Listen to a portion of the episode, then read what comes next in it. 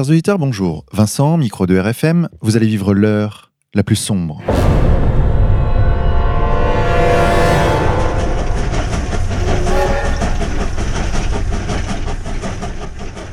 Chers auditeurs, pour cette nouvelle émission, nous avons le plaisir de recevoir Stéphanie Gibaud. Stéphanie, bonjour à vous. Bonjour. Merci, beaucoup d'avoir merci d'avoir accepté notre invitation. Stéphanie, vous êtes ce qu'on appelle une lanceuse d'alerte et avez écrit un, un livre paru aux éditions Max Milo et intitulé La traque des lanceurs d'alerte avec une préface de Julien Assange. Nous allons en parler de tout de suite, mais avant cela, chers auditeurs, sachez que je me trouve aux côtés de Xavier Poussard de la revue Faits et Documents. Xavier, bonjour à toi. Bonjour Vincent, bonjour à tous. Stéphanie Gibaud, pour commencer, dites-nous, qui êtes-vous? Je suis effectivement ce qui s'appelle euh, dans le langage euh, aujourd'hui une lanceuse d'alerte, c'est-à-dire que j'étais une cadre, une citoyenne euh, comme il y en a des millions dans notre pays, jusqu'au jour où ma vie a basculé. Euh, en juin 2008, alors que je travaillais depuis presque dix ans euh, dans la banque UBS, donc UBS qui est l'ancienne Union des banques suisses à Mhm. Paris, euh, j'étais responsable mm, RP, relations publiques, donc je m'occupais du marketing et de la communi- communication de la banque. Euh, euh, juste- donc j'avais une vie euh, professionnelle absolument normale. Et en juin 2008, euh, ma supérieure hiérarchique euh, nouvellement recrutée de chez BNP Paribas est arrivée comme une furie dans mon bureau, m'informant qu'une perquisition venait d'avoir lieu dans le bureau du directeur général et me demande, complètement affolée, paniquée, de détruire mes fichiers informatiques relatifs à tous les événements que j'avais organisés dans la banque.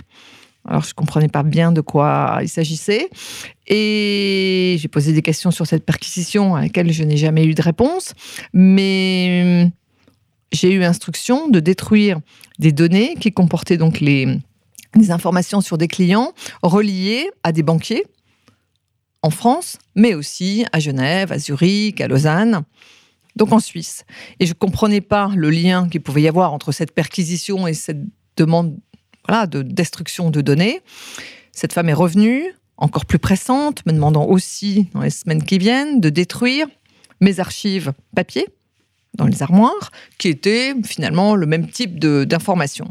Et que là, je me suis dit euh, qu'il y avait quelque chose qui n'allait pas. Je sentais aussi qu'on m'en voulait énormément, mais je ne comprenais toujours pas de quoi il en retournait. Et en fait, euh, j'ai eu cette chance, comme j'étais arrivée à, chez UBS à l'ouverture de la banque à Paris, boulevard Haussmann, en- à l'ouverture en 1999, UBS France, j'ai eu la chance de voir tout le monde arriver. C'est-à-dire que quand j'étais recrutée, j'arrivais du monde du football, on était 40 personnes, c'était une PME euh, avec euh, énormément d'argent. Mais en 2008, quand cette histoire de destruction de fichiers arrive, il y a 10 ou 12 bureaux de province, 500 collaborateurs. 150 d'entre eux sont mes clients internes, c'est-à-dire des, collaborateurs, des banquiers que je sers moi par mon métier, c'est-à-dire que je leur sers par les événements que j'organise à, euh, rencontrer des clients. Certains d'entre eux se sont donc rapprochés de moi pour m'expliquer qu'effectivement, mon métier n'était pas uniquement un métier où je développais la marque, euh, où on développait la notoriété d'UBS en France, mais que sur tous les événements étaient présents donc des banquiers suisses. Et il m'explique que techniquement, le démarchage de ces banquiers est illégal parce qu'ils n'ont pas de carte de démarchage, c'est-à-dire qu'ils n'ont rien à faire ici. Pas d'agrément. Et on leur voilà parce que la banque UBS en Suisse n'a pas d'agrément pour travailler ici et qu'en gros on leur vend des produits offshore qui ne sont pas autorisés à la vente, mais surtout ce qui n'est pas autorisé, c'est de venir voir démarcher des clients ici. Donc moi je mets un moment à comprendre euh, les tenants et les aboutissants d'une histoire comme celle-là, mais il m'explique surtout ces banquiers que finalement c'est mon métier qui sert à ça. Donc moi je me dis mais j'ai été euh, trahi, trompé, manipulé. Enfin, vous vous sentez euh, sali de, de, de, de, de, bah, de ce qu'on a pu faire de, de vous, qui êtes quelqu'un euh, d'honnête, de passionné, qui passait euh, 80, 70 ou 80 heures par semaine à être entre deux avions, deux trains, parce que quand on fait de l'événementiel, c'est toujours le soir, le week-end. euh, Le travail est à ce point-là compartimenté euh, que vous n'ayez rien suspecté. euh, Mais c'est là où c'est incroyable, parce que j'en ai parlé beaucoup après avec nos amis à Bercy, on en parlera tout à l'heure. Mais tout est fait pour que vous ne compreniez rien. C'est-à-dire que vous êtes une partie du pulse et que vous n'avez pas en anglais, on dit the big picture. Vous n'avez pas l'image totale Le de ce que fait l'entreprise. C'est-à-dire qu'effectivement, vous ne savez pas ce que fait la fille qui travaille dans le même bureau que vous et vous ne savez pas ce que fait le type qui travaille dans le bureau d'à côté, puisqu'il n'y a jamais de réunion pour réunir les gens au niveau professionnel. hein. Bien évidemment, il y a des, il y a des, il y a des fêtes de fin d'année ou des choses comme ça, mais qui sont pas du tout des, des réunions de, de travail pour comprendre quel est euh, le métier finalement de l'entreprise. Et en fait, ces banquiers m'expliquent quoi? Bah, Que le métier de la banque, c'est la banque offshore. Et on défrayait la chronique à cette époque, en 2008-2009, hein, donc il y a 10 ans. Je ne sais pas si vous avez suivi. En Suisse, on a beaucoup parlé de l'affaire Julius Baer, mais on a aussi beaucoup parlé de l'affaire HSBC, qui sont des copier-coller, c'est-à-dire que toutes ces banques en Suisse étaient là pour, euh, pour gérer. Alors ça se passe en France, mais ça s'est passé en Allemagne, ça s'est passé en Italie, en Espagne, en Grèce, euh, enfin partout sur la planète.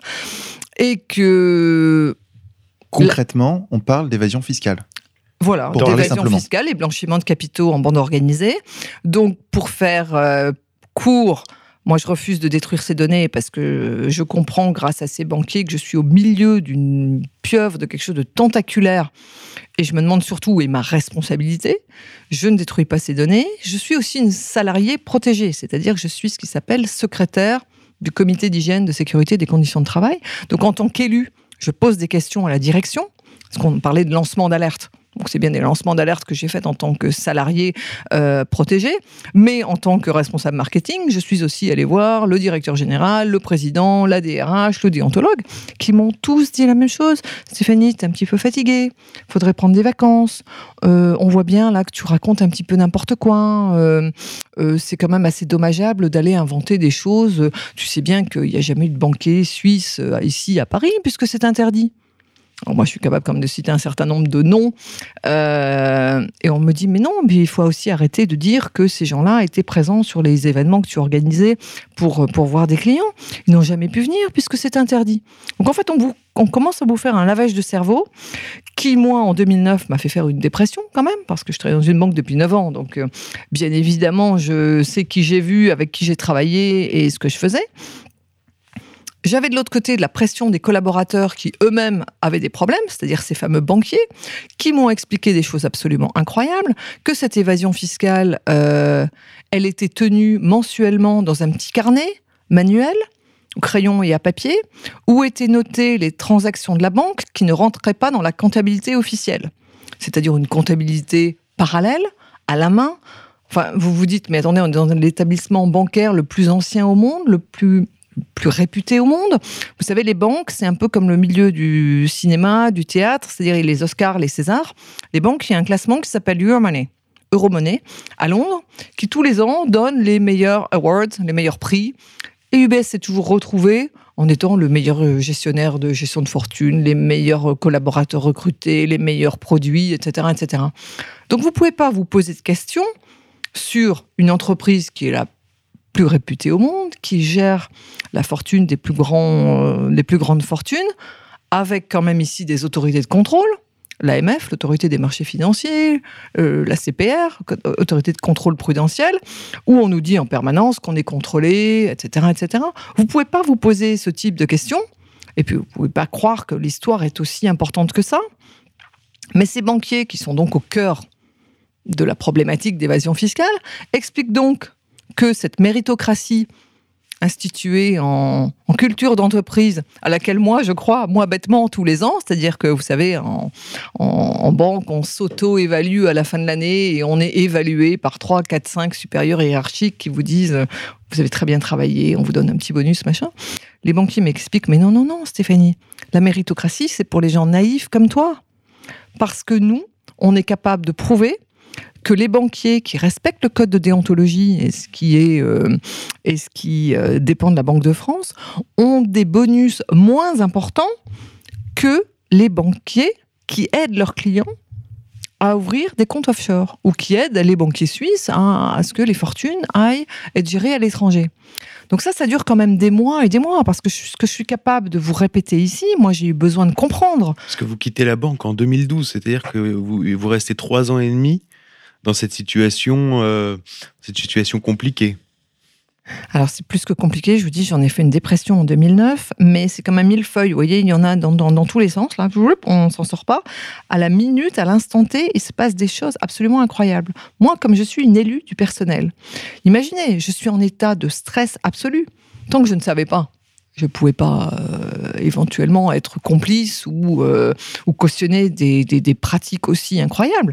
Je me, je me rends compte que j'ai été mise en risque. La seule chose à laquelle j'ai pensé, c'est aller voir l'inspection du travail. Je travaillais depuis 20 ans, j'avais jamais pensé. À qui j'ai raconté euh, toutes ces histoires, une première fois, une deuxième fois. Et puis au bout de six mois, cette inspectrice du travail me dit Madame Gibault, euh, vous m'avez envoyé d'autres collaborateurs de la banque, j'en ai vu beaucoup, qui me racontent des histoires aussi incroyables que vous. Je souhaite, enfin je veux, que vous, en tant qu'élu, portiez plainte contre votre employeur. Et je lui dis, mais attendez, moi je suis euh, une maman qui élève mes enfants toute seule. Si je porte plainte contre cette banque, mais qu'est-ce qui va m'arriver? Madame Gibault, portez plainte, nous sommes là pour vous protéger. Et au même moment, ça, ça se passe à l'été 2009, vous voyez, ça fait 9 ans. Au même moment, UBS prépare un plan social de 100 personnes. Vous savez, normalement, les plans sociaux, c'est à point. C'est-à-dire que ce sont les dernières entrées, les plus jeunes, non chargés de famille, qui partent. Et bien là, étonnamment, moi j'étais dans ce plan social, moi qui étais arrivé 9 ans avant, et voilà. Et l'inspection du travail va licencier sans sourciller les 99 collaborateurs de la banque, sauf moi. C'est-à-dire qu'elle va me laisser chez un employeur qui fraude, dont je dénonce la fraude. Donc je suis retournée la voir, lui disant, mais attendez, c'est insupportable. Et elle m'a dit, mais Madame Gibault, mettez-vous en arrêt maladie, on est très conscient que ça doit être très dur pour vous, mais arrêtez-vous. Et je dis, mais attendez, même en congé maternité, moi je travaillais. Enfin, j'ai pas cette culture de dire je vais euh, profiter de, de- de prendre des arrêts maladie. Enfin, c'est tellement dur à vivre. Et effectivement, à partir de 2009, je vis un enfer dans la banque, puisque donc je vais en partir que début 2012, où je vais être à, nou- à nouveau licencié. Là, ce licenciement va être validé. Et pendant trois ans et demi, je n'ai plus mon poste, je n'ai plus d'assistante, je n'ai plus de, de stagiaire. Je suis dé- dégradée, rétrogradée. Pire que ça, ils m'ont fait devenir la responsable des chefs hôtesses au troisième étage de la banque, où il y a tous ces salons où on recevait les clients, et je devais vérifier si les plantes vertes et les plantes étaient bien arrosées.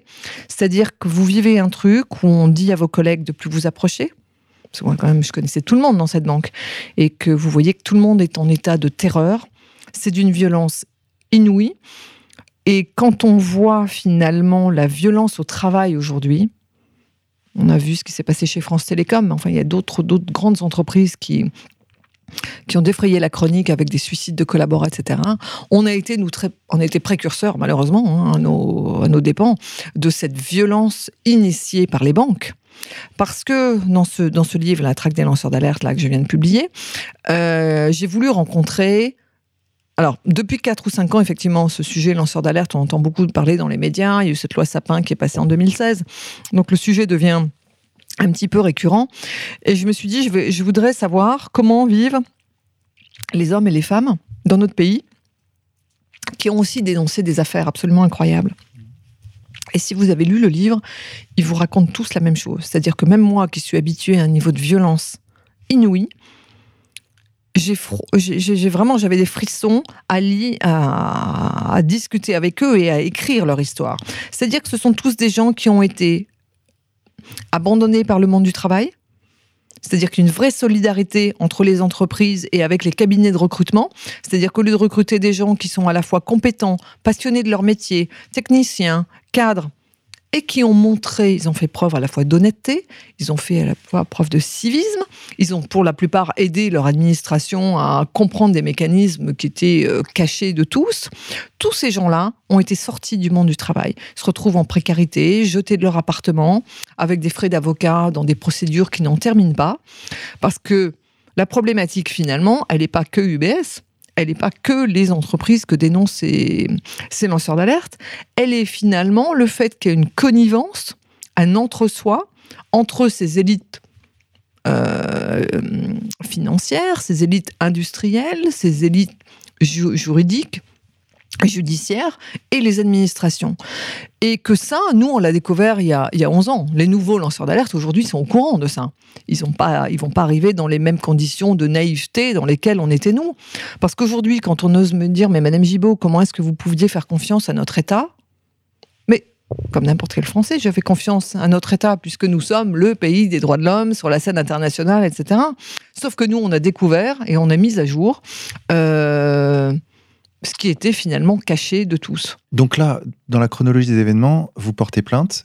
On dit en 2009. Et qu'est-il arrivé euh, à cette plainte? Donc, euh, 2009, je reste enfermée dans cette banque avec des arrêts maladie dans tous les sens. J'étais vraiment, un- comme on dit vulgairement, à ramasser à la petite cuillère. Je, je, je tenais plus debout avec des, des pressions in- insensées.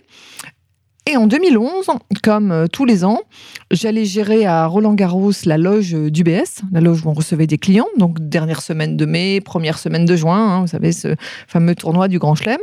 Quand je reçois un appel euh, en numéro masqué sur mon téléphone portable d'une dame, je comprends pas très bien au début qui elle est. Et en fait, au fil de la conversation, je comprends qu'elle travaille pour un service du ministère des Finances à Bercy.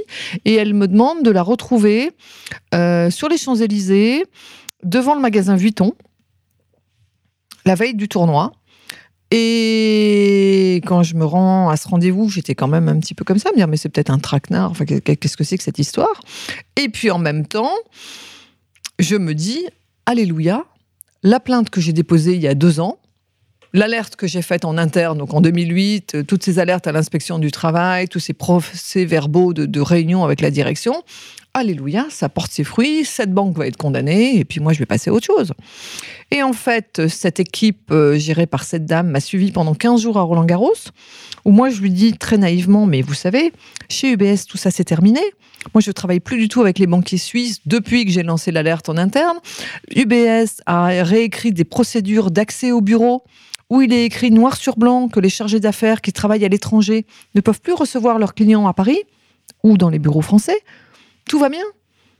Et on me dit non, non, Madame Gibault, nous savons très bien que chez UBS, la fraude continue. Je leur dis, et qui me disent, mais vous allez voir, à Roland-Garros, vous allez avoir des surprises.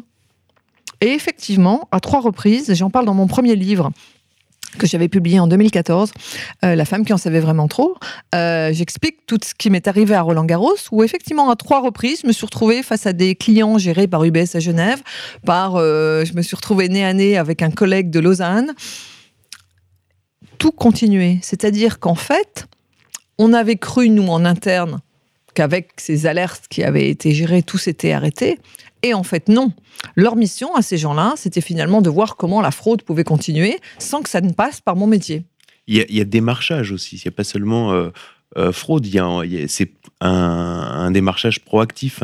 Voilà, c'est ça. Et ça, c'est justement le pourquoi je suis la pierre angulaire dans ce dossier. C'est-à-dire que, le, que si vous êtes français et que vous voulez faire de l'évasion fiscale et vous partez à Alors, ils Jersey vont ou chercher Berlin, les voilà. clients. Là, le fait de venir sur le territoire français, c'est illégal, c'est illicite. Ça, c'est toute la partie euh, qui a pris plusieurs mois que m'ont expliqué ces patrons de région, vous savez, les banquiers dont je vous parlais tout à l'heure qui m'ont parlé de cette comptabilité parallèle, de la méritocratie qui est pas, qui est complètement, euh, euh, complètement, qui est fait pour les, pour les gens naïfs et, et qui ne comprennent rien.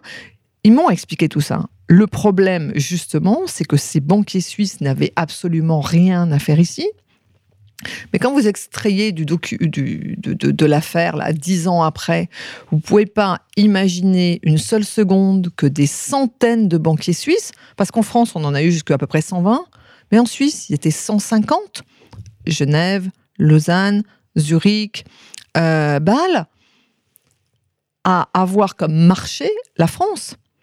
Ça s'appelait d'ailleurs France internationale. C'est pas un nouveau pays sur la stratosphère, hein, euh, la France internationale. C'était les équipes de chargés d'affaires de banquiers suisses qui étaient attribuées à la France. Mais il y en avait 150 pour l'Espagne, il y en avait 300 pour l'Allemagne, il y en avait X pour la Grèce, X pour la Belgique, X pour euh, tous les pays du monde. Alors, à cette époque, votre affaire intéresse donc Bercy et intéresse, commence aussi à intéresser certains journalistes. Alors, c'est l'affaire dans l'affaire. Vous voyez, c'est comme les poupées russes. C'est pour ça que c'est d'une complexité inouïe et que euh, en 2012, quand je me fais euh, expertiser par un neuropsychiatre, puisque UBS est sur sa ligne depuis 2008, Stéphanie Gibault est une femme qui a inventé une histoire.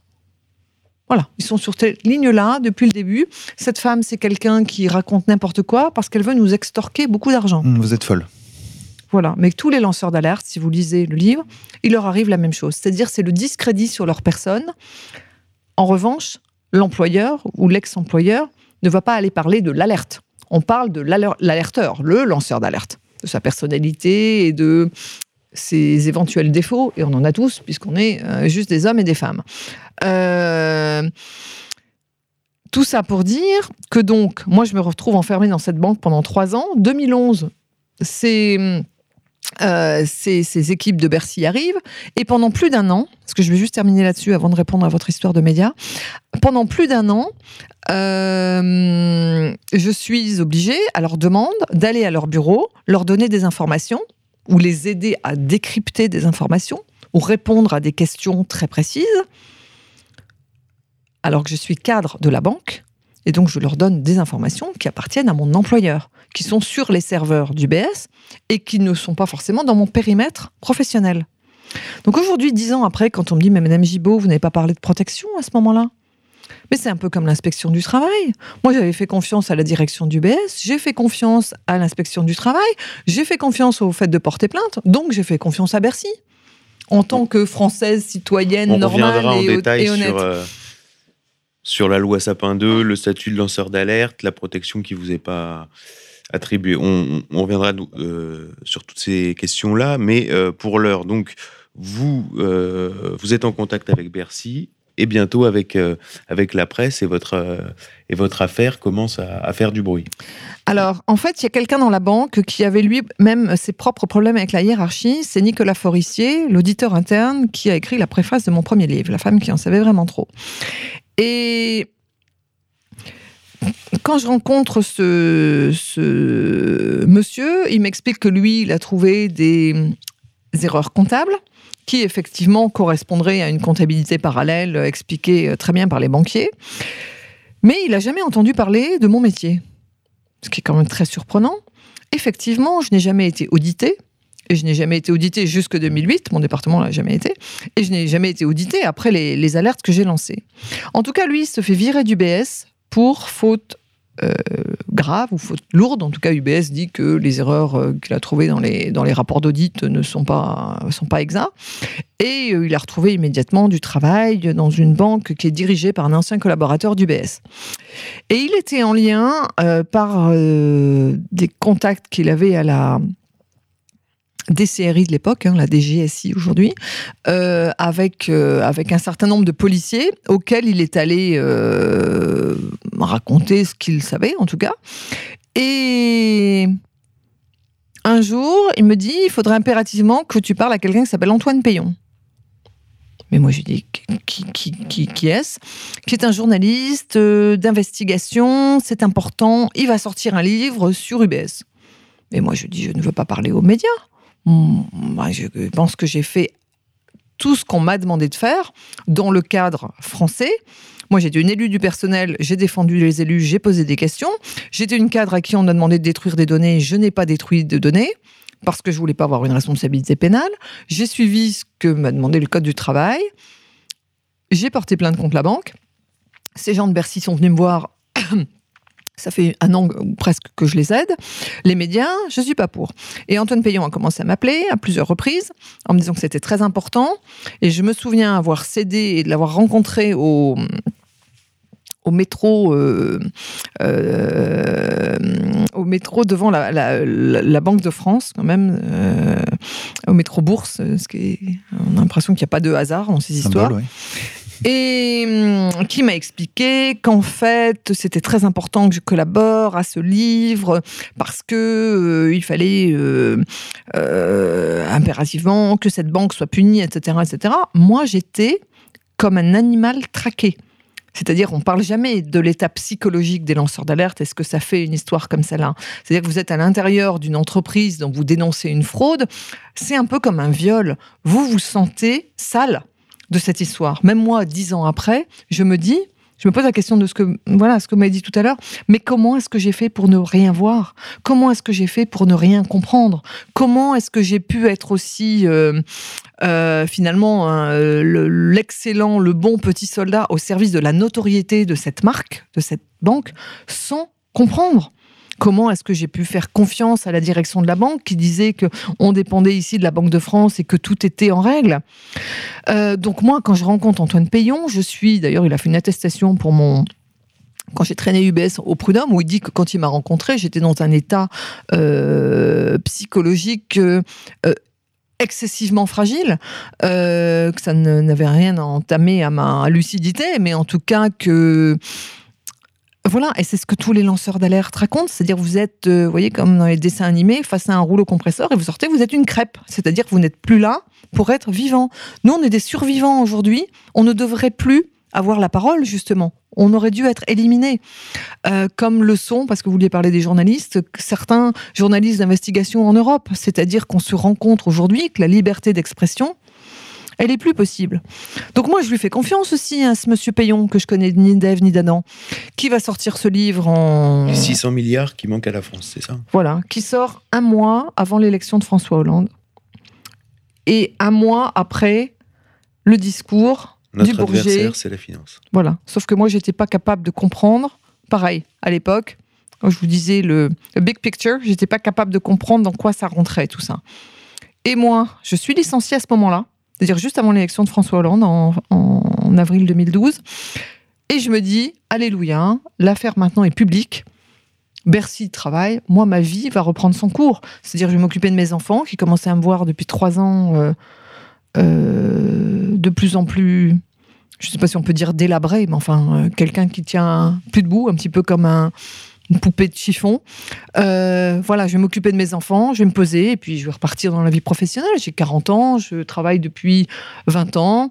Moi, j'ai un métier qui n'était pas lié du tout à la finance. Avant, j'ai travaillé dans le football, avant, j'ai travaillé dans d'autres dans d'autres euh, dans d'autres industries.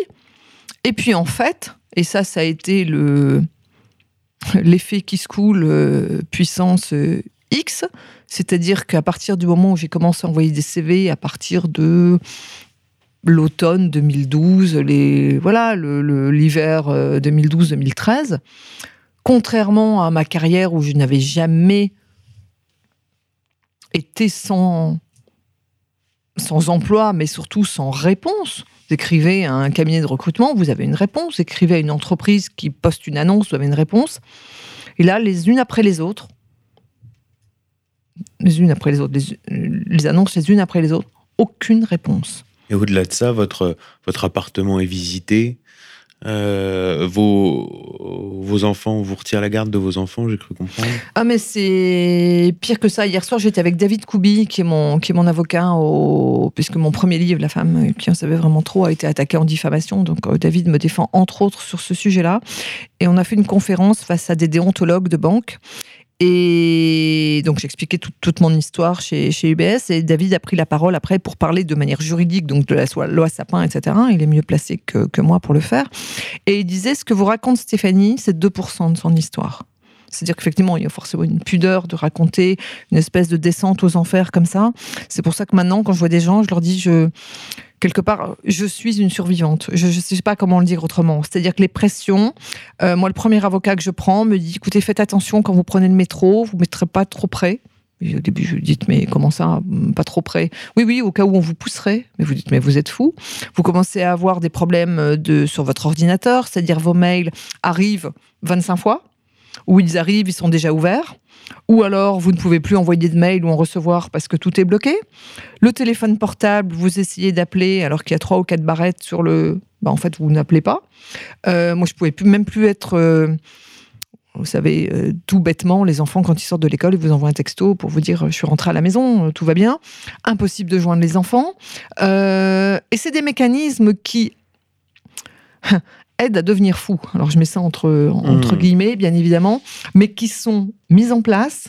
Ce sont des techniques. Pour vous rendre complètement paranoïaque parce que ce qui m'est arrivé et pourquoi j'ai voulu rencontrer depuis euh, des années des lanceurs d'alerte et pourquoi j'ai voulu le mettre par écrit, c'était pour montrer que j'étais pas un cas isolé. Effectivement, moi j'ai une histoire qui est très très violente, mais je ne suis pas la seule.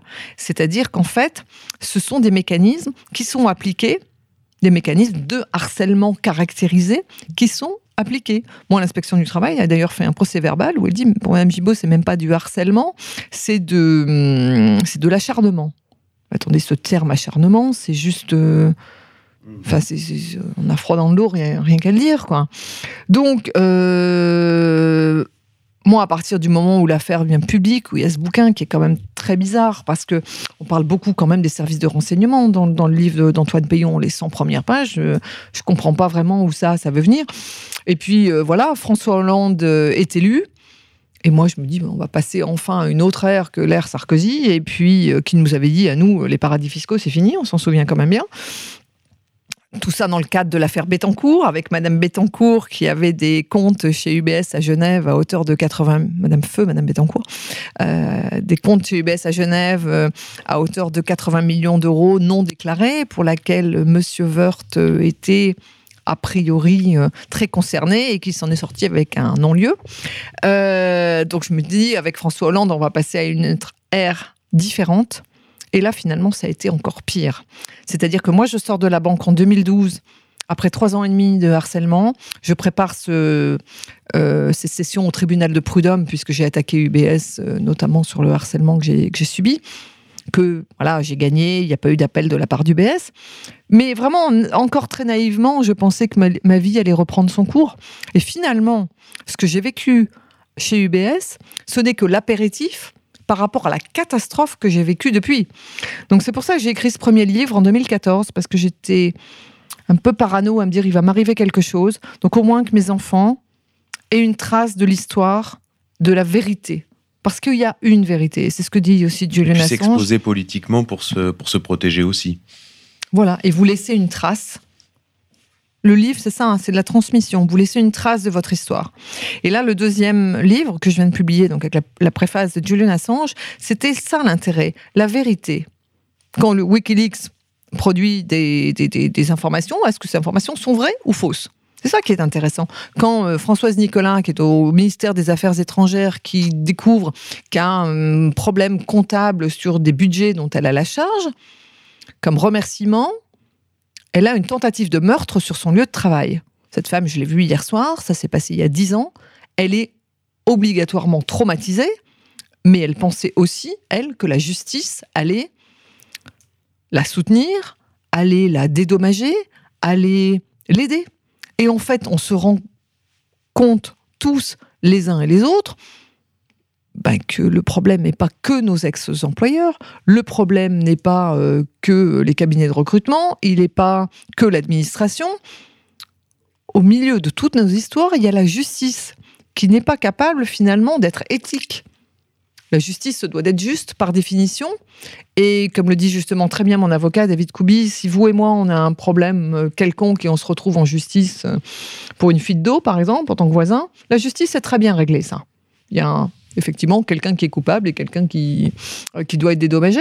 Mais quand vous vous retrouvez face à des affaires aussi importantes, eh bien malheureusement, il y a un- une véritable problématique qui se retrouve dans les dossiers de tous et de chacun, en France, mais aussi à l'étranger, parce que je suis allée voir pas mal de lanceurs d'alerte dans les pays, euh, dans les pays européens et aux États-Unis.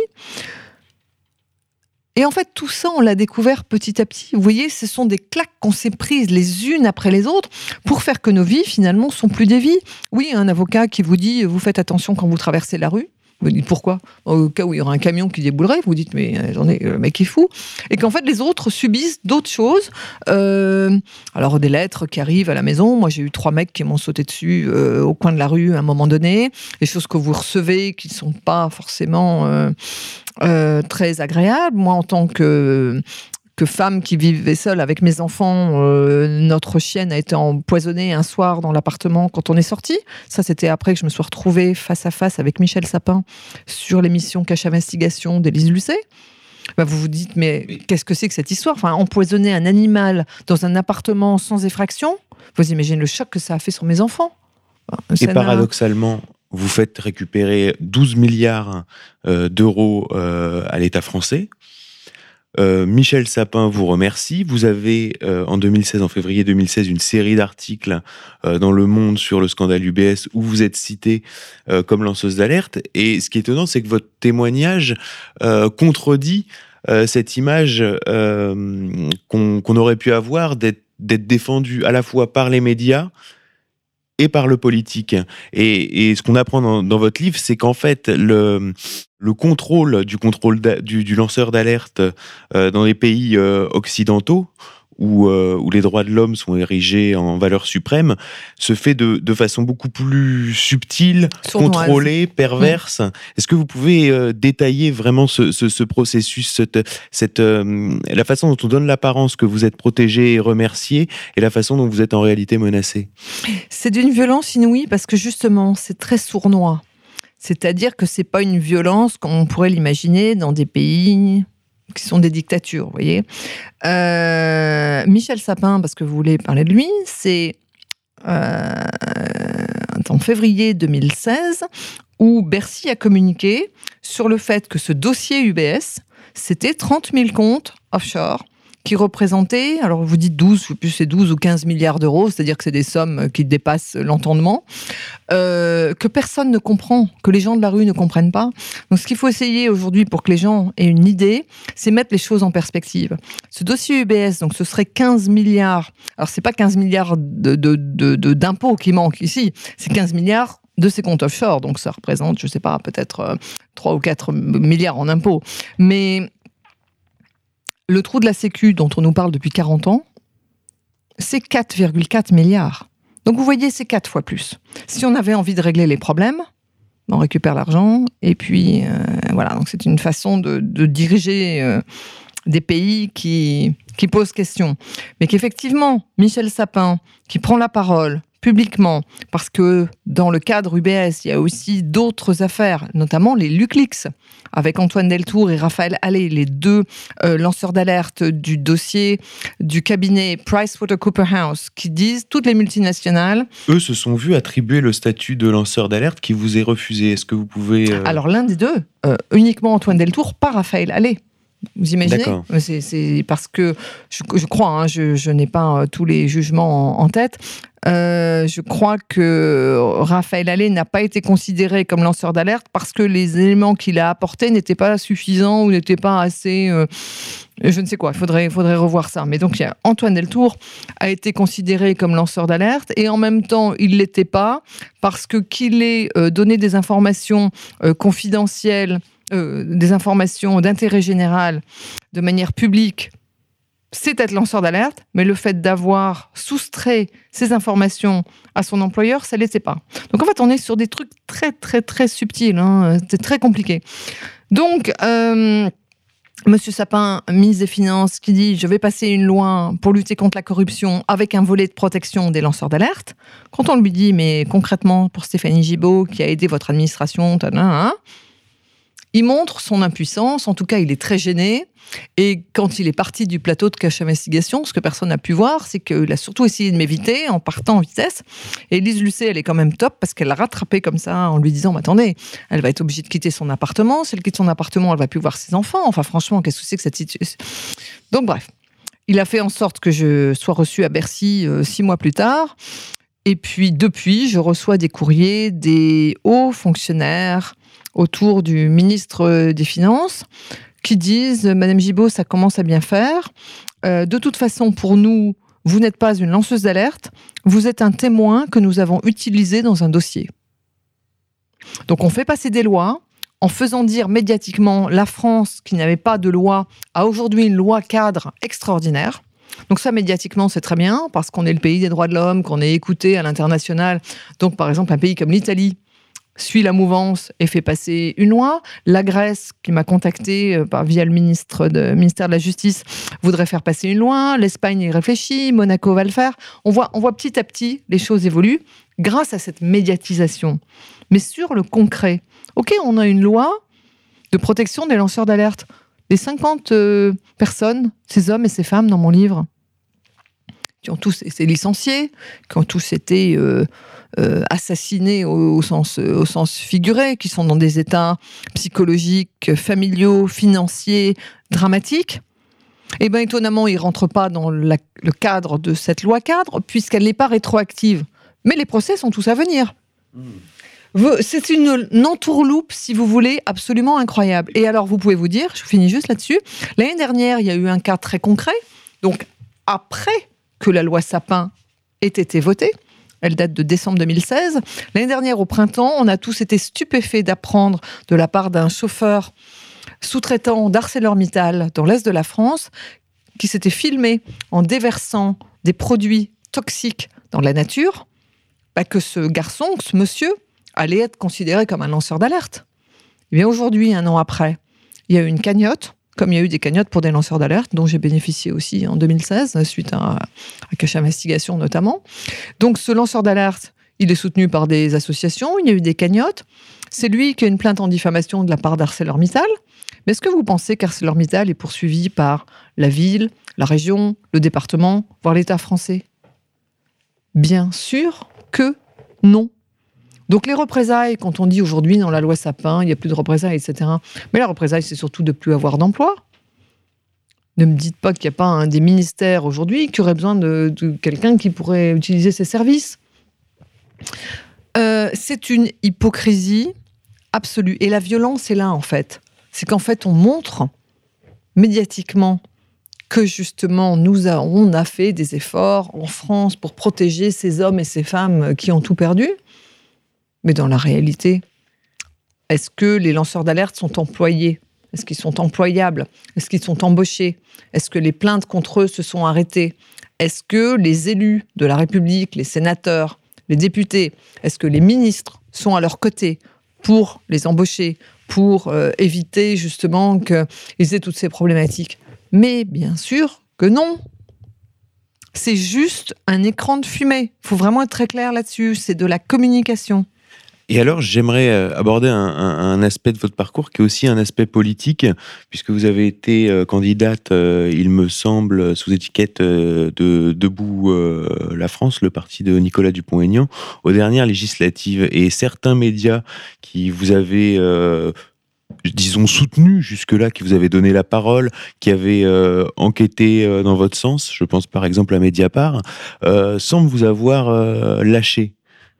Alors, euh, un, je ne suis pas encartée euh, debout la France, et deux, j'étais tête de liste au régional. J'étais pas, je ne ah, me suis pas présentée pour les législatives. Euh, ah, mais ça me vaut énormément de critiques. C'est-à-dire qu'en gros, je vais vous résumer pour vous, vous compreniez, Stéphanie Gibault, c'est quelqu'un d'extraordinaire, mais le fait que je sois un soutien de Nicolas, parce qu'il a pris la parole publiquement, parce qu'il a écrit à François Hollande en tant que patron de parti pour dire mais aider cette femme, enfin c'est juste pas possible. Euh, c'est le seul qui ait euh, été à mes côtés. Ça me ça, me crée, oui, une je sais pas comment dire, une suspicion. Euh, en tout cas, ça a créé un froid avec un certain nombre de lanceurs d'alerte. Donc il est de bon ton quand même dans ce, dans ce, dans ce milieu qui est, un, qui est un peu en gestation de se, de se dire de gauche en quelque sorte. Mais c'est là où c'est très surprenant et je préfère que ce soit vous qui le disiez que moi parce que j'ai essayé, essayé d'analyser la chose et qu'en fait euh, c'est une espèce d'autre entre-soi avec des vrais lanceurs d'alerte des faux lanceurs d'alerte. C'est-à-dire qu'en fait, on a mis dans le même sac des tonnes de choses. Le terme est encore à définir en vérité. Pourquoi? Parce qu'effectivement, aller dénoncer des choses qui vont pas, mais qui sont, je sais pas moi, euh... enfin, vous n'êtes pas lié directement en tant que collaborateur, c'est pas la même chose. Vous avez peut-être des représailles, etc., etc. Mais vous n'êtes pas concerné et vous n'êtes pas euh, comme le sont les lanceurs d'alerte en entreprise. C'est-à-dire tous ceux qui justement sont allés dénoncer en interne, dénoncer auprès de leur hiérarchie, qui ont porté plainte, euh, qui en tant qu'élus honnêtes ont essayé de défendre l'intérêt des collaborateurs. Tous ces gens-là sont laminés. Par contre, il y a des tonnes de gens qu'on appelle lanceurs d'alerte, qui n'étaient pas collaborateurs, qui vont dénoncer des dysfonctionnements, euh, je ne sais pas moi, de, de, effectivement d'intérêt général, mais où ils sont pas concernés au premier chef. Et derrière, ça fait pas du tout les mêmes dérives, les mêmes dérives sur la vie. C'est-à-dire que c'est des gens qui effectivement ont des petits problèmes. Par exemple, c'est des chefs d'entreprise, ils vont avoir des contrôles fiscaux un peu plus souvent que que d'autres, mais ça reste des vies euh, des vies dans la vie, des vies normales toutes ces personnes, qu'elles soient en Italie, en Espagne, en France, que ce soit Julian Assange, etc., c'est des gens qu'on a sortis de la vie quelque part, qui sont en, euh, obligatoirement je ne sais pas comment l'exprimer, euh, mais en, en tout cas, auxquels on donne des fausses excuses, soit pour ne plus parler d'eux, soit pour les discréditer. Alors avec l'histoire de la présidentielle, euh, du deuxième tour de la présidentielle l'année dernière, effectivement, moi le fait que j'ai soutenu Nicolas Dupont-Aignan pendant le, pendant le premier tour, puisque j'étais présidente de son comité de soutien sans être encartée debout la France, moi j'ai toujours dit, et Nicolas y tient, à ce que je reste euh, une personnalité indépendante à son mouvement, ça m'a créé toutes les turpitudes, toutes les turbulences possibles, en plus de tout ce que je vis dont, dont je vais vous parler là un peu euh, dans ce dossier UBS. C'est-à-dire qu'il y a un véritable sectarisme. On est quelqu'un de bien parce qu'on est quelqu'un de gauche. Mais quand François Hollande a été élu, moi je me souviens très bien qu'Antoine Payon, qui est le frère de Vincent Payon, m'a dit mais écoute on s'est occupé de Nicolas Forestier et euh, donc l'auditeur interne de la banque en votant pour François Hollande parce que là franchement c'est je m'en souviens très bien euh, de toute façon euh, on s'occupera de toi après et après toi tu vas retrouver une vie normale. Donc moi je l'ai cru très sincèrement. Est-ce que vous avez précisément à ce moment-là eu l'impression euh, d'être soutenu mais bien sûr. Et et euh, a posteriori d'avoir l'impression d'avoir été manipulé et que, que, que les informations que vous avez transmises aient servi un but politique à un moment précis et, euh, et que ce soutien s'est retiré une fois que, que vous n'aviez plus d'utilité. Absolument. J'ai été utilisée, ça c'est évident, à des fins politiques. Alors il y a eu cette élection de François Hollande, mais ce dont on ne parle pas et qui a défrayé la chronique hier, je vous ai parlé de l'affaire Bettencourt, donc avec les comptes de Madame Bettencourt. Donc ça, ça concerne plutôt euh, la présidence précédente hein, de M. Sarkozy.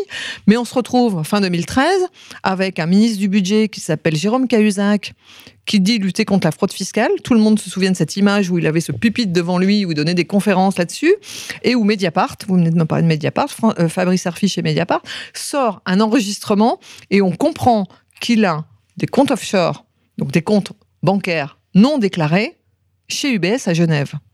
Parce que souvent, il y a une décorrélation des deux. C'est-à-dire qu'on parle de l'affaire Cahuzac ou on parle d'UBS, mais on n'explique jamais que les comptes de ce ministre-là étaient là. Et qu'en fait, là, j'ai compris, c'est à ce moment-là, en 2014, parce que derrière, on a passé une loi de moralisation de la vie publique, c'est-à-dire qu'on amuse encore le, le peuple. On a eu l'affaire Thévenoud après, on a eu l'affaire de, eu, euh, des tonnes d'affaires. Nous sommes le pays des affaires. Regardez, l'affaire Guéant, l'affaire Tapie, l'affaire Lagarde, l'affaire euh, Sarkozy, avec toutes. Mais on se demande quand même à où géométrie nous variable. Toujours à géométrie variable.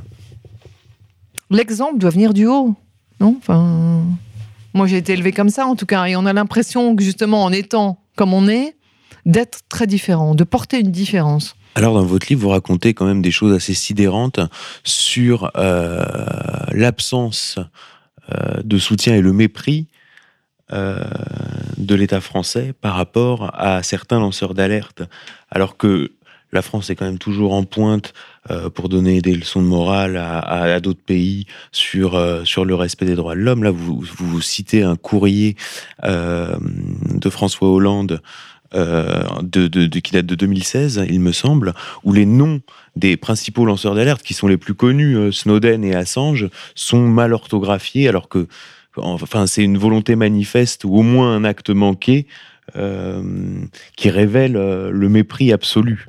Absolument, j'ai écrit à l'Élysée, donc sous François Hollande, à plusieurs reprises, euh, et notamment après que Julian Assange et aussi Edward Snowden, donc l'un qui est enfermé à l'ambassade d'Équateur à Londres depuis sept ans. Enfin, c'est la septième année. Euh, donc le, le- le- le fondateur, Fondateur de de, Wikileaks. Et l'autre, euh, Edward Snowden, qui est donc ce citoyen américain qui travaillait pour la NSA et qui est euh, en exil à, à Moscou depuis 2013. Chacun a demandé l'asile à la France. Pourquoi? Parce que la France, effectivement, est perçue à l'international comme étant le pays des droits de l'homme. Ce qui est une... une- Une usurpation de... euh, voilà, c'est-à-dire qu'on se rend compte qu'avec le refus de l'Élysée, alors de l'Élysée, c'est certainement aussi du ministère de l'Intérieur, c'est de je ne sais qui, de refuser l'asile à ces deux hommes-là, ou dans un des courriers de l'Élysée, on me dit effectivement, c'est parce qu'il y a un, un mandat d'arrêt contre Julian Assange, mais ce n'est pas une réponse à la question. Ces hommes ont demandé l'asile à la France parce qu'ils étaient en grand danger. Ces hommes ont demandé l'asile à la France parce que c'est le pays des droits de l'homme. Et n'oubliez pas que leurs dénonciations, leurs déclarations, leurs informations ont montré que le gouvernement de François Hollande, mais aussi celui de Nicolas Sarkozy, était écouté par une puissance adverse, donc entre autres les États-Unis. Donc ça paraîtrait évident qu'on les accueille et qu'on les protège. Parce que ce n'est pas qu'une question de les avoir ici, c'est aussi de, de, les protéger comme ils le doivent. Le fait que l'Élysée réponde à cinq ou dix reprises, je sais plus combien j'ai de courrier, par la négative, le fait que dans le courrier où sont cités leurs noms, il y a une faute au nom de Julian Assange, il y a une faute au nom d'Edward Snowden, vous pouvez vous dire que c'est pas un hasard? Euh, c'est qu'il y a un mépris ou c'est un acte manqué, enfin on, on, peut le dire comme on veut, mais ça prouve bien qu'il y a eux, alors eux, cette élite, cet entre-soi, et de l'autre côté le peuple, le vulgaire peuple, qui vient juste les chatouiller un petit peu, là où il faudrait certainement pas aller chercher de l'information. Parce que si tout ça perdure, vous voyez, en France, il y a deux secondes, on parlait de fait qu'on est le pays des affaires. Alors vous parlez de, on parle de détournement de fonds, d'enregistrement personnel, de comptabilité parallèle. Il y a un mot qui n'existe pas dans le dictionnaire français, dans le langage français, qui existe dans tous les pays du monde, c'est le mot corruption. En France, c'est comme si il n'existait pas. Mais il faut bien croire et bien comprendre que tout ça, ce n'est que de la corruption organisée. Donc aujourd'hui, moi, le problème n'est pas le lancement d'alerte contre UBS, il est de lutter contre la corruption de nos élites qui se sont tous solidarisés.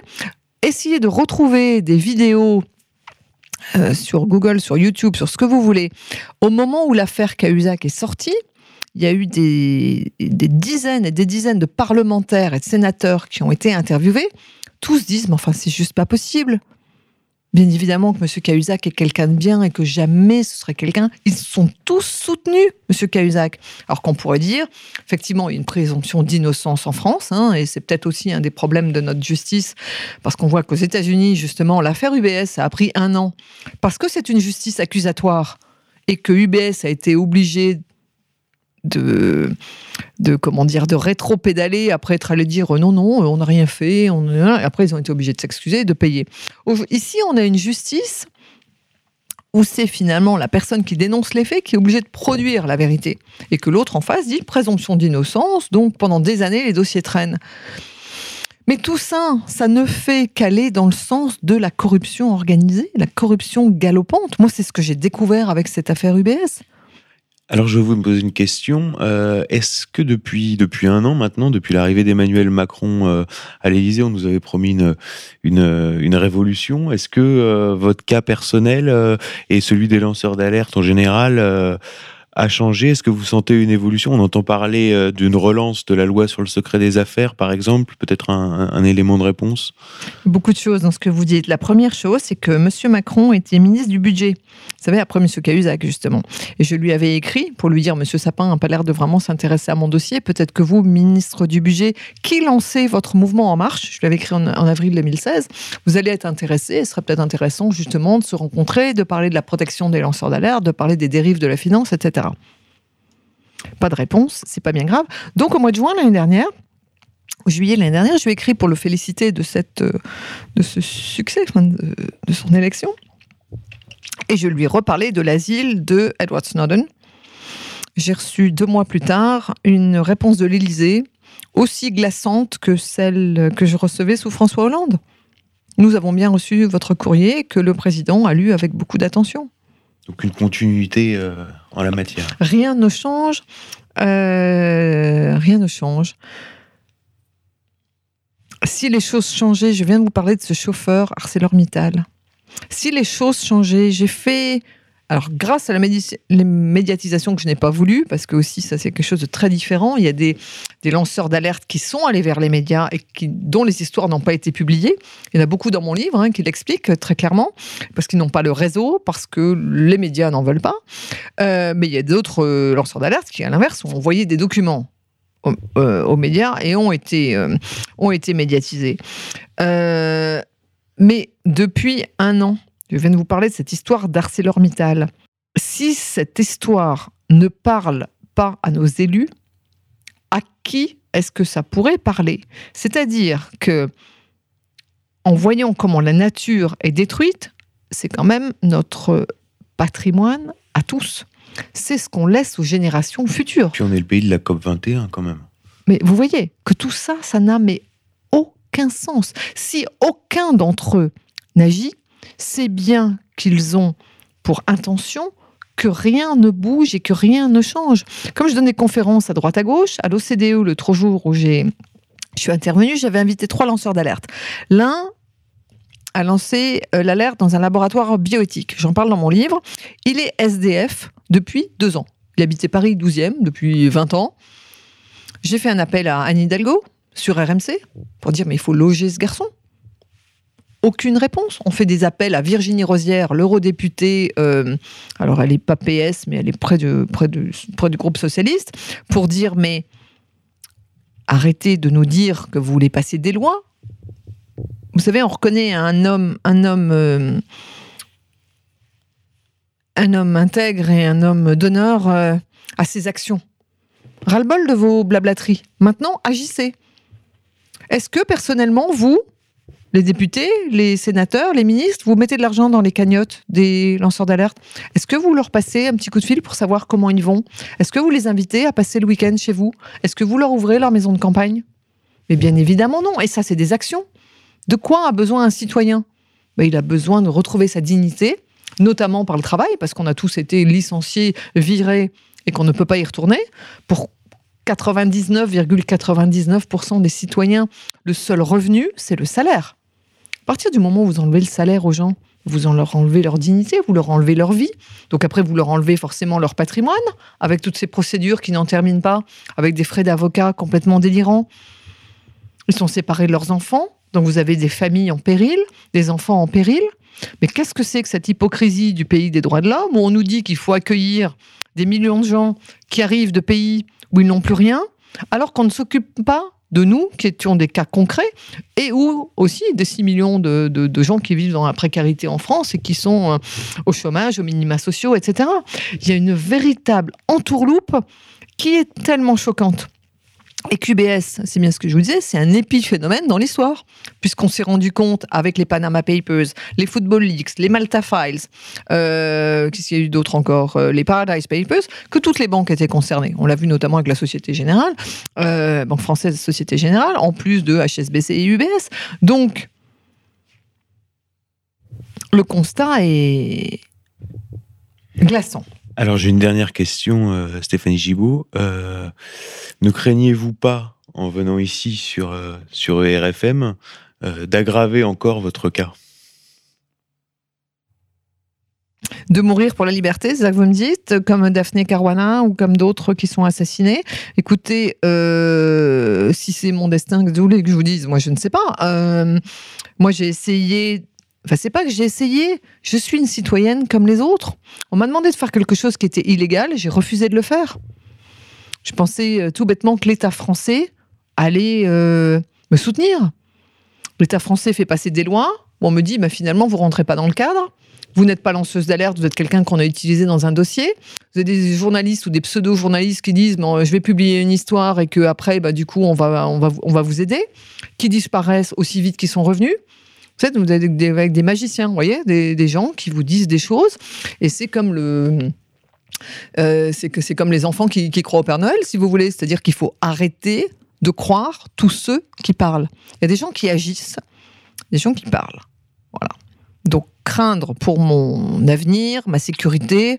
Vous savez, j'ai eu un, policier à la maison toute l'année 2016 qui m'a aidé à comprendre un certain nombre de choses, qui m'a aussi donné beaucoup d'informations euh, parce qu'on voit bien qu'effectivement, quelqu'un comme moi, aujourd'hui, est un risque pour l'État français.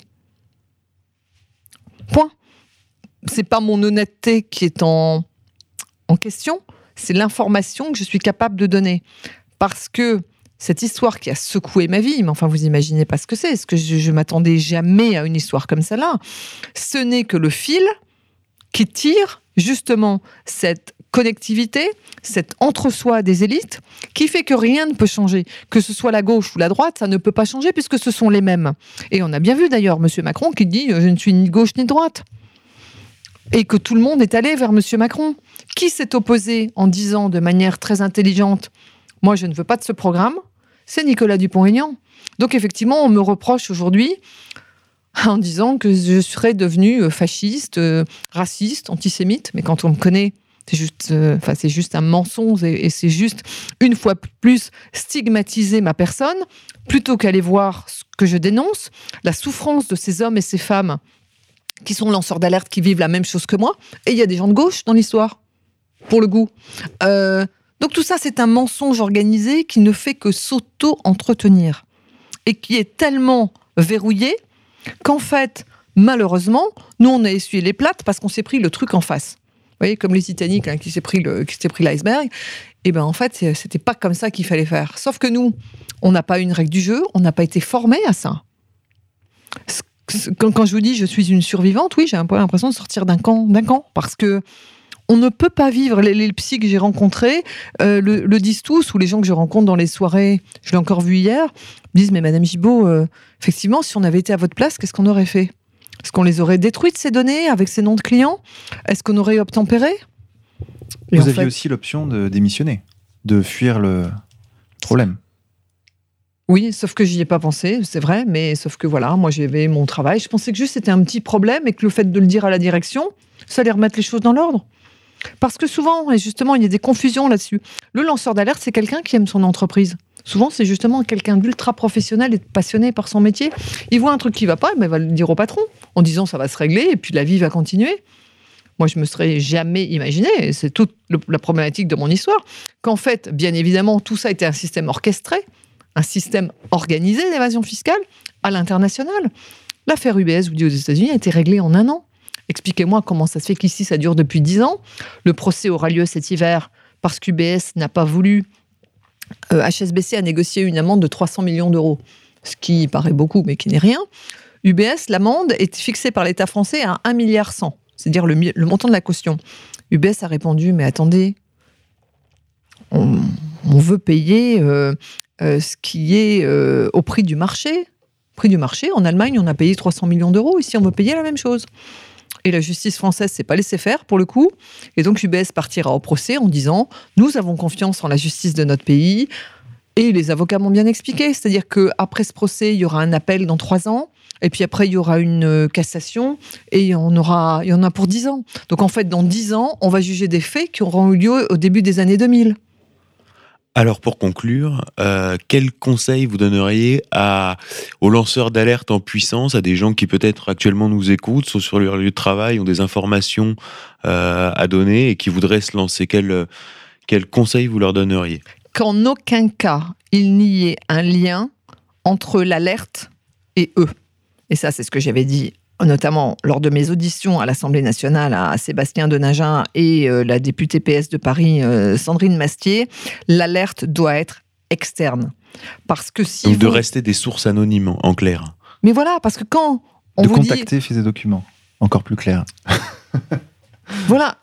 Ne me dites pas qu'en entreprise, quand vous lancez une alerte sur un système interne, l'entreprise ne sait pas qui vous êtes. Avec votre euh, carte d'accès, avec votre adresse IP, avec ce que vous voulez. Ou si c'est un bureau, il y a forcément des caméras dans le bureau. Voilà. Donc, il faut surtout pas. Parce qu'en fait, le problème, c'est qu'aujourd'hui, ces hommes et ces femmes, ils avaient un métier. Ils étaient quelqu'un dans la société. Aujourd'hui, avant tout, ils sont lanceurs d'alerte. Donc vous nous dites que le statut de lanceur d'alerte est en réalité un piège. Ben, pour l'instant, on n'a pas la preuve du contraire. Moi, j'aimerais bien que vous me l'ameniez, qu'il y ait un lanceur d'alerte heureux qui nous dise ben voilà, moi j'ai lancé l'alerte en entreprise, regardez, j'ai été remercié par l'État, j'ai été remercié par la justice, mon entreprise a, a changé euh, toutes ces, tous ces dysfonctionnements, tout va bien. Donc vous nous un- dites faites sortir la vérité, mais restez anonyme et soyez prudent. Voilà, il y a des tonnes de f- façons de sortir de l'information, euh, notamment grâce à ces journalistes d'investigation qui travaillent en France et à l'étranger. On a parlé de Wikileaks tout à l'heure. Ce sont des vraies plateformes qui, eux, et on voit bien à quel point c'est en risque quand on voit la situation de Julian Assange. Ce qu'on n'a pas dit, ce qui est peut-être important de finir là-dessus, c'est qu'il y a des experts de l'ONU qui ont écrit un rapport en 2016 disant qu'il était retenu de manière arbitraire, de manière illégale, qui devait immédiatement être libéré et qui devait être euh, indemnisé par rapport à ce préjudice. Comment est-ce que vous expliquez que Londres n'obéisse pas, n'obtempère pas aux décisions de l'ONU? Comment se fait-il que les pays Enfin, vous voyez, c'est juste ces questions-là, c'est-à-dire qu'on est en train de parler là de protection des citoyens face à la protection de l'information. L'information, on parlait du secret des affaires tout à l'heure, l'information est mieux protégée que les citoyens tout a été fait pour les protéger. Le secret bancaire a été fait pour ça. Il n'a pas été fait pour protéger l'argent des pauvres. Il faut quand même être très clair. À un moment donné, se poser la question de quoi ça sert, ce secret des affaires. Je l'ai dit, j'ai été interviewé sur RT France il y a quelques mois. J'ai dit, mais au moment où on a reparlé de ça, je dis, mais attendez, c'est pas là pour protéger les artisans et les commerçants et les PME. C'est là pour protéger les multinationales et les banques qui sont déjà armées de cabinets d'avocats qui travaillent sur la planète 24 heures sur 24, 7 jours sur 7, qui sont les plus riches, les plus puissantes, qui sont partout.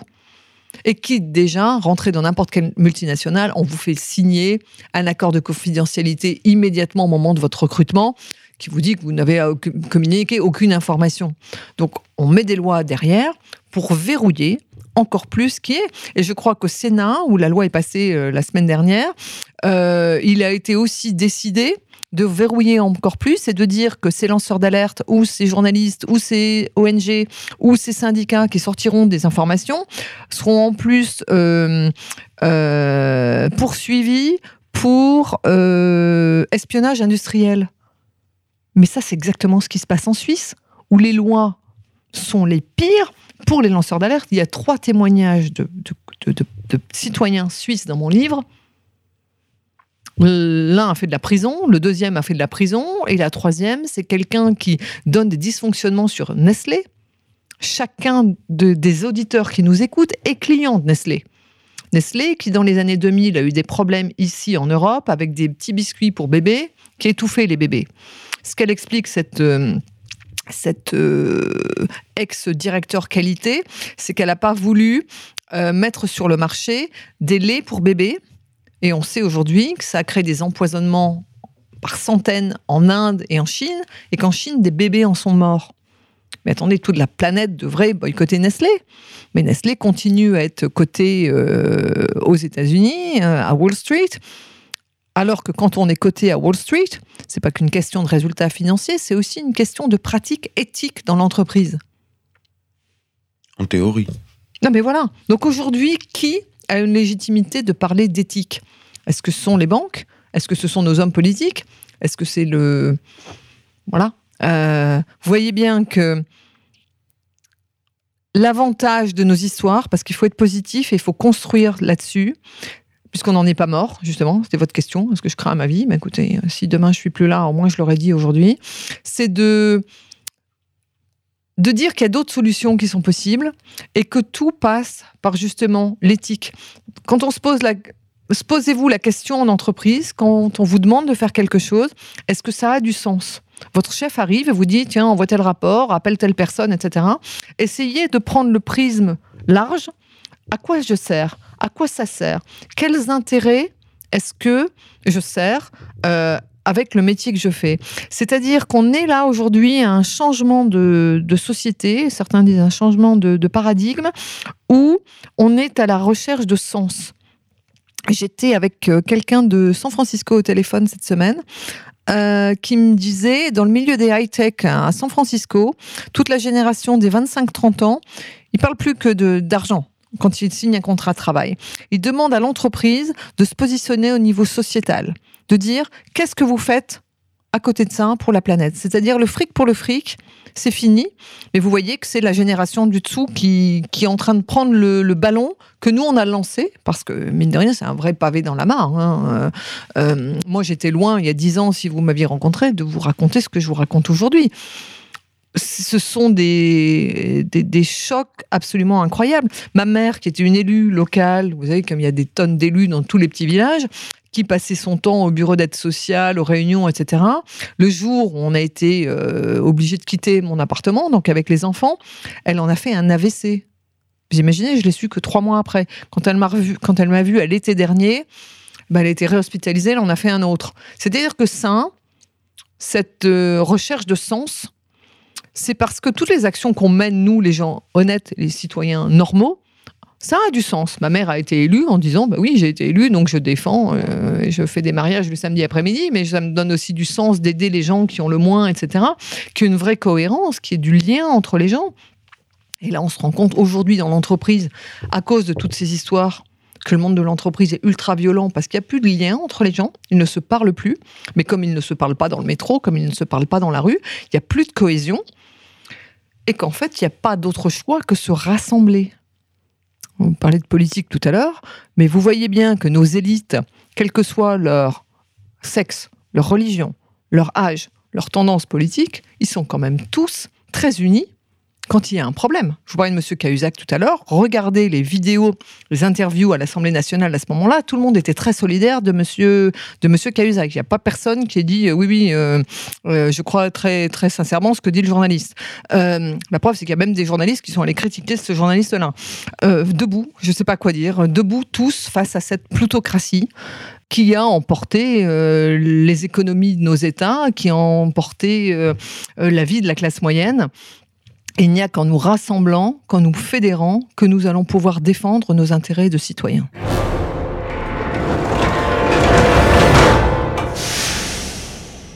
Stéphanie Gibaud, La traque des lanceurs d'alerte, préface de Julien Assange aux éditions Max Milo, 19,90€ pour 300 pages. Stéphanie Gibaud, merci beaucoup. Merci de m'avoir laissé la parole. Ah, C'était un entretien vraiment passionnant. J'espère qu'on vous aura à nouveau sur RFM bientôt. Écoutez, avec plaisir. Le, la, grande actu pour moi, là, c'est que ce livre va être traduit en anglais. Ah. Et c'est très important. Pourquoi? Parce que vous le savez, l'anglais, c'est la, langue internationale et c'est aussi la langue de tous les journalistes à l'international. Et que le fait de pouvoir parler notamment du cas Assange, parce qu'il y aura une petite mise à jour suite à son actualité depuis le début de l'année, le fait de pouvoir parler de tous ces lanceurs d'alerte français à l'étranger, justement, ça va donner une autre perception à ceux qui pensent que nous sommes le pays des droits de l'homme, de voir ce qui nous arrive à nous ici en France. Bon courage à vous en tout cas pour euh, votre combat et sachez que vous serez toujours la bienvenue ici en tout cas. Merci et justement comment on peut s'en sortir? Bah, c'est grâce à tous ceux qui nous écoutent, c'est-à-dire justement recréer du lien, de la solidarité les uns, les uns avec les autres. Chers auditeurs, nous allons nous quitter en musique sur les notes de Siren, son album Iter Animae disponible sur le site contreculture.com. Nous allons écouter Météorite. Bonne écoute à tous et à très bientôt.